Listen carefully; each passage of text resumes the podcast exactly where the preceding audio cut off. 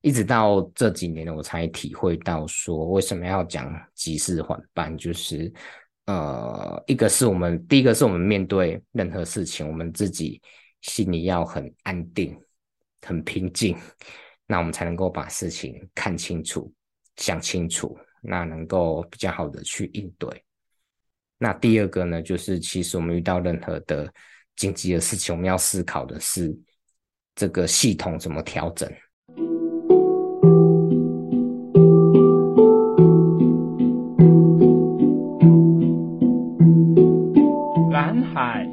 在你身边，转动思考的角度，开启蓝海新商机。各位听众朋友，大家好，我是 Ken，欢迎大家再次的收听我们蓝海就在你身边。呃，从这一周开始的连续三集，那我们想跟大家讨论一下。从蓝海的角度来看，时间管理，对现在的社会工作，大家都很忙碌，所以呃，时间管理变成是一个很重要的事情。那呃，我们想说，我们也来跟大家讨论一下这个呃话题，这样子。我想，我们就先从一个急诊室的故事来来开始关于时间管理的讨论。我的人生中呢，第一次听到。长套叠这个名词呢，是在我的呃大女儿两岁生日的那一天，呃那几天呢，我跟另外两个同学呃的家人，那我们一起到澳门去玩，然后白天呢，我们就是哦我双胞胎嘛，那我就推着我我女儿双人座的婴儿车，然后到那个大三巴那边去拍照啊，然后呃去那个排队吃吃葡式蛋挞。然后去很多不同的这个富丽堂皇的赌场去的饭店去参观这样子，可是那一天就是平常很活泼的大女儿就一反常态，她就白天呢都病恹恹的躺在婴儿车里面，然后常常喊肚子痛，然后到了晚上呢就就开始出现那个血便跟呕吐的症状，对，那我们就很紧张。就赶快请饭店的车子载我们到附近的医院去急诊。结果去到饭店附近的医院的时候，那个医院晚上是没有办法照 X 光的。那急诊室的医生呢，就建议我们到那个澳门的锦湖医院去。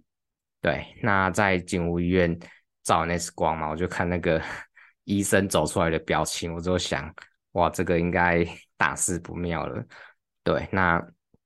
医生就建议我说，那赶快让小朋友动手术，因为等如果等呃隔天早上再回台湾再动手术，那这十几个小时的时间过去，可能他肠道会有坏死的风险。对，我这边就不不跟大家科普什么叫肠套叠，但是就是我就度过了我 人生最漫长的一个小时。对，在那一天晚上，那。当然，后来也很运气很好，很顺利。然后医生出来的时候是宣布这个手术很顺利。那在医院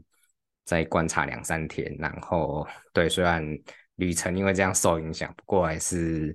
觉得是很感恩、很很很幸运的事情。对，因为有在就是肠道坏死之前有有有有赶快去手术这样子。对，那所以我觉得。呃，其实我觉得急诊室呢是现代的医学史上一个很巨大、很巨大的蓝海的案例。那为什么会这样讲呢？就是我们常讲说蓝海要就是跳脱很多的框架嘛。那在有急诊之前，呃，一般门诊呢就是你要按照科别去挂号，然后你要按照那个挂号的顺序排队看诊。然后门诊可能也有时间的限制，不是每天都有。那通常晚上半夜也不会有，所以急诊呢，它去跳脱了这三个框架。那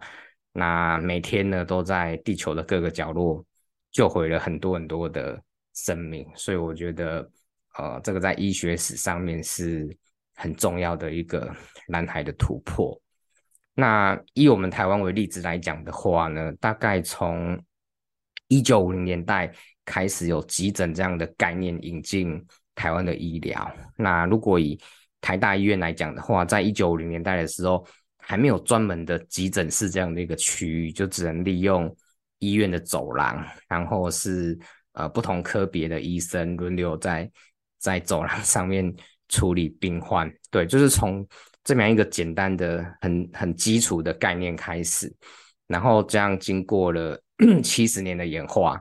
那现在我们台湾大部分的急诊室呢，都能够。很快速，然后很准确的，呃，很有效果的处理很多的紧急的状况。譬如说，大部分的医院如果有呃中风的病人到医院，那六十分钟之内就把断层扫描呃检查完成，然后报告出来，医生看完报告分析完，然后给药，对，就一个小时之内就可以完成这样的事情了。那如果是心肌梗塞的病人被送到医院，的急诊室，那五分钟之内就可以把心电图就就做完这样子。那甚至呢，就是整个急诊的 cover 的范围就延伸到医院以外的。我前年参加一个急救训练，那那我记得那个消防员是讲说，如果在呃双北的市区，那从一一九的勤务中心接到电话到一一九的救护车到现场，平均只要四分钟的时间，对，那这个是我觉得对整个社会的呃民众的健康真的是有很大很大的一个帮助跟后盾，对。那不过呢，就是在整个我们国家急诊的能量还有品质不断在提升的同时，那因为我们的健保就医成本很低嘛，那也造成了急诊变成急诊。对，就是紧急的急变成了拥挤的挤。那呃，过去几年我们台湾每年平均急诊就医的人次每年都超过一千万人次，我觉得这个真的是很巨大的一个数字，几乎平均不到零点五个人就一个人在一年中有去过一次急诊。那比较有趣的数字就是，呃，大家知道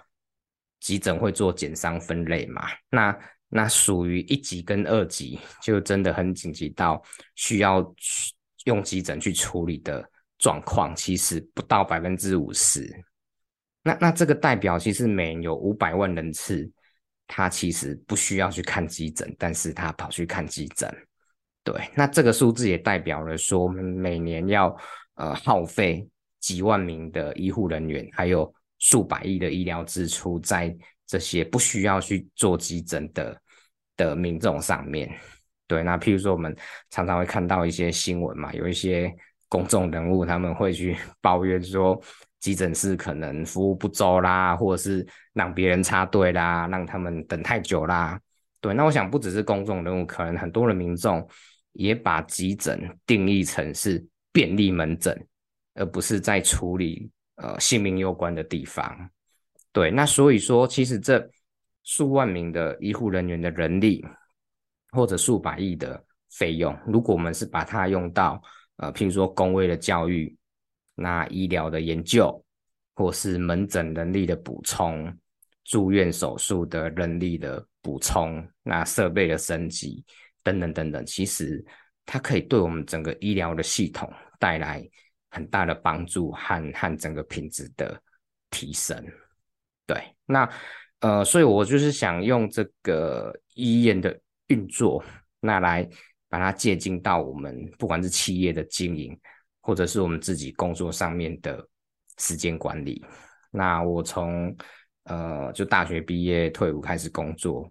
那可能跟大家一样都会学时间管理嘛。那我想大家很常用的一个一个方法，就是用重要不重要，还有紧急不紧急。那把所有的事情分成轻重缓急四大类。那轻轻呢，就是指不重要不紧急的事情；那重呢，就是指重要但是不紧急的事情；那缓呢，就是指紧急不重要的事情；急呢，就是呃紧急又重要的事情。对，就把事情分成轻重缓急这四大类。那我想，通常大家会把握三个处理的原则，就是第一个原则就是。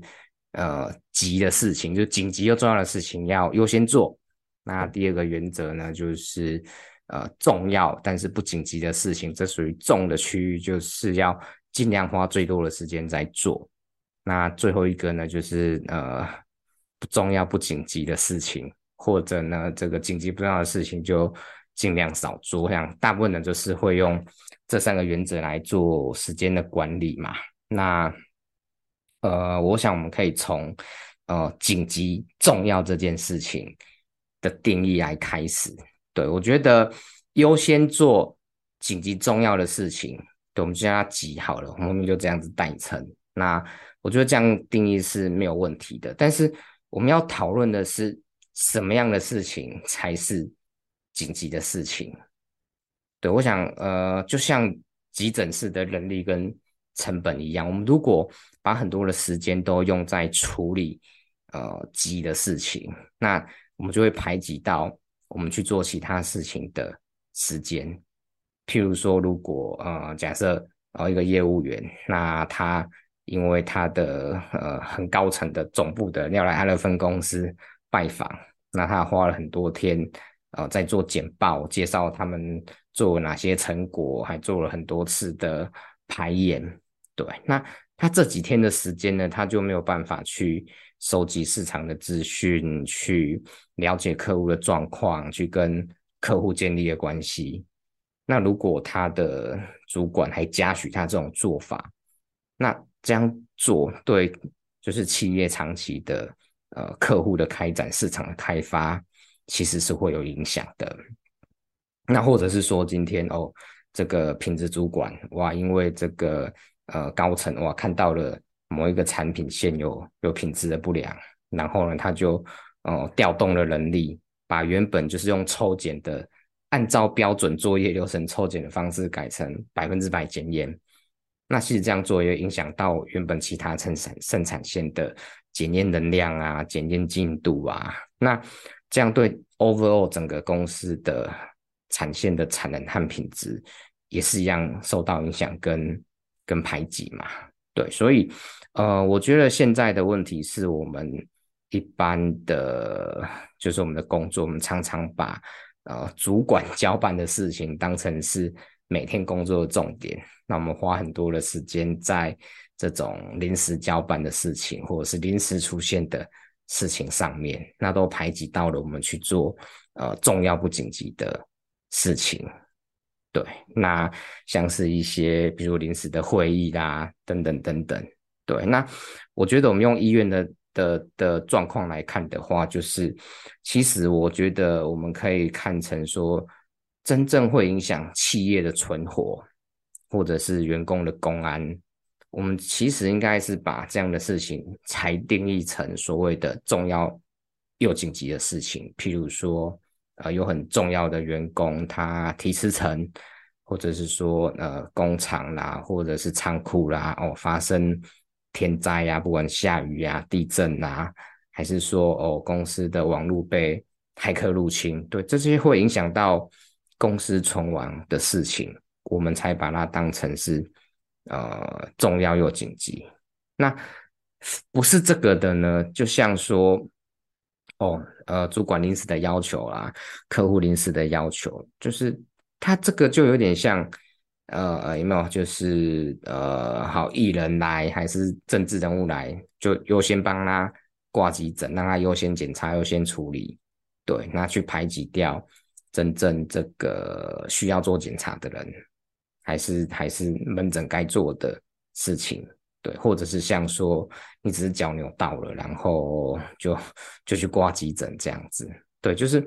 会，我觉得会有点把紧急重要的事情的定义定义的太广了这样子，对。那除了说我们刚刚提到的呃主管交办啊、临时的会议或品质的问题这一类，我们常常我们可以重新去思考说。要不要把它放在紧急而且重要的清单以外？那有一些可能会是客户紧急的要求哦，客户要求你紧急多交什么料啦，然后紧急给报价单啦，紧急处理什么呃呃品质的问题或不会使用什么东西等等等等。对，那我觉得，呃，如果这种事情是常常发生的，那我们其实可以透过流程的改善，或去建立一个系统，那那来处理这些事情。对，就是就是像说，我觉得可以，就是用一九来比喻嘛，就是一一九如果可以四分钟到现场，那他靠的一定不是这个消防人员的肾上腺素，他靠的是很细腻、很精确、很完善，而且操作人员都很熟练的 SOP。所以这些紧急事件如果是常常出现的，那也许应该是把它的 SOP、把它的流程重新设计、重新优化这样子。对，这个是呃我对于所谓紧急或重要事情的一些看法。那呃，我也想要举一个我觉得在这部分做得很好的人的例子，就是呃，其实我很感谢我退伍后第一份工作的主管还有董事长。对，虽然这个频道 目前听的应该很少啦，但是我觉得呃，也是很想要就是公开的感谢这两位这两位主管啊，主管跟董事长。那第一个是。就是我那时候的业务主管，对，张振福先生，那他我那时候退伍就呃派驻去大陆工作嘛，那他给我非常非常大的，应该说无限大的信任，然后还有给我整个大陆市场的舞台这样子，我觉得这个是一个很大的肯定跟跟成长的机会和磨练。那另外呢，他就是很敬业，然后都以身作则。对，就是不是去讲该怎么做，而是去做给你看，这样子。对，这个都是对我来讲是很好的典范，那奠定我就是工作上面的哲学这样子。那另外一个就是我那时候的那间公司的董事长，呃，叫陈泽宏先生，对，他对员工的授权，还有就是福利呀、啊、这方面的大气。对，也是让我受益良多。那我那时候其实对呃陈董事长一直很好奇，因为他身兼两间上市柜公司的董事长，然后还是一个呃教育基金会的负责人。可是我觉得他每次的讲话、言行举止当中都是很从容不迫的。对，就是你应该管很多嘛，应该要很忙，可是他就是很从容不迫。那那时候我不是很懂。但是我现在觉得是说他，呃，一个是对员工很授权、很信任，那另外一个呢，他的时间他就是大部分是用在很专心的去处理重要但是不紧急的事情。对，我觉得这两个原因是他能够呃同时间去管理两间上市柜公司、经营两间上市柜公司跟一个呃教育基金会，我觉得是两个其中很重要的原因。那有一件事情我印象也很深刻，就是有一次我返台休假的时候，那就跟董事长一起共进午餐。那那个时候其实，呃，我同时间呢，就是呃，客户端有一个很紧急的品质问题嘛，我都一直放不下，一直在处理这样子。那我可能在就是午餐的时候跟董事长分享讨论这件事情。那我记得董事长其实他只给了我四个字，就是。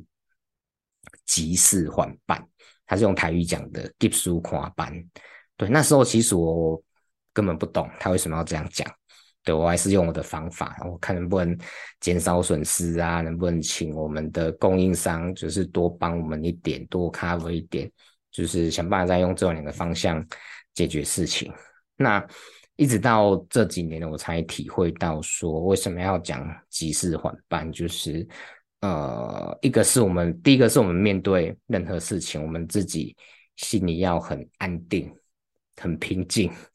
那我们才能够把事情看清楚、想清楚，那能够比较好的去应对。那第二个呢，就是其实我们遇到任何的紧急的事情，我们要思考的是这个系统怎么调整。据说遇到的品质问题，那我们应该去思考说。品质问题发生的时候，我们在客户端、在供应端每个环节，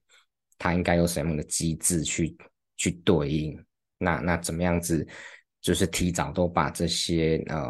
窗口建立起来，沟通的流程建立起来，而不是遇到问题的时候，那每次都被这些问题追着跑这样子。对，这个是后来的体会。对，所以呢，我想稍微总结一下，就是呃，其实每个人的时间都是自己的，即便说我们领人家薪水，在公司里工作，那我觉得我们有那个权利，甚至有这个责任，好的去利用时间。那正面来讲，我们都会希望我们的时间是花在自己觉得有意义的事情上面嘛？对，花在。对未来、对公司的、对公司的未来、对自己的未来都更好的事情上面，所以呢，也许设计师可能会希望有更多的时间去把他的作品雕琢得更细腻，对，更有创意。那工程师呢，可能会希望把他的产品设计得更好用、更精巧。厨师呢，可能会希望有更多的时间去研发哦、更好吃、更色香味俱全的菜色。对，那一样，我们又回到 医院的状况。如我们我们大部分都会在医院去经历生老病死嘛，那如果我们在工作上面，我们就一直允许我们的主管随时在我们的工作的时间里面挂急诊，那允许就是其他部门的人允许我们的客户，那随时来跟我们挂急诊，那也允许这个 社会的价值观或者是外人的眼光，那来我们这边挂急诊。那就会就会影响到我们，就是我们就会更少的时间能够去专注在我们当下原本要做的工作跟生活。那其实这样子也都是在侵蚀我们的未来。对，那我觉得现在 现在这个社会上，甚至说，呃，有些人会已经很适应忙碌了，那甚至呢会让大家知道 他很忙碌，或者在追求忙碌，那。彰显自己的重要性跟跟地位这样子，对。那我想，但大部分人不会这样子，就是会好像会呃很焦虑的不去参加什么会议，会会工作不保啦，还是主管呃交代事情没做，呃会会会工作不保，对。但是我觉得我们可以呃用主动性去沟通，去思考说这些这些其实不是那么紧急的会议。或临时的要求，我们应该怎么去对应？怎么去沟通？怎么去减少它占用到我们时间的状况？那如果我们能够有更多的时间是在思考，是在创造，那不是去参加一个又一个的会议，不是一直一一直在在在监督别人，在在在 tracking 什么事情？对，不是在一直靠执行力在在在产生自己的价值。对，那其实我们都可以，呃，过得更好，过得更自在，那也可以带别带给身边跟跟身边的人跟世界更多的美好。那最后，我觉得我们大家都可以，大家都可以思考看看说，忙碌真的是好事情吗？还有，忙碌到底是被迫的，还是我们自己选择的？对，我觉得这两个问题，我们大家都可以。好好的思考看看，那呃，对于时间管理呢，就是我们第一集想跟大家呃分享讨论，就是我们觉得可以重新定义什么叫做紧急又重要。那我们觉得呃，影响企业营运生存还有 个人生死的事情才是紧急或重要的，那其他事情。呃，尽量少放在这个区块，那我们就有更多的时间，呃，去做去做真正重要的事情。对，那当然就是不管什么状况，我们的心里都要去追求安定，那能够从容不迫的去处理事情，这样子。对，所以呢，最后就是呃，希望我们每个人呢都能够呃拿回时间管理的主动权。对，我们都能够 拥有梁静茹的勇气，对，去拒绝不该进来急诊的人事物。那我们都能够从容专注的去把我们的梦想慢慢的变成理想，把理想慢慢的变成计划，那一步一步的去把这些计划执行成美好的成果。好，那这个就是呃关于时间讨论的第一集。那希望就是大家也能够思考看看，都最后那边讲的忙碌真的是好事情吗？还有忙碌，哦哦，到底是我们被迫的，还是我们自己选择的？对，那大家如果有什么想法，想要跟我们一起讨论，那也很欢迎透过留言的方式来进行。好，那今天的呃男孩就在你身边的分享就到这边，谢谢大家，拜拜。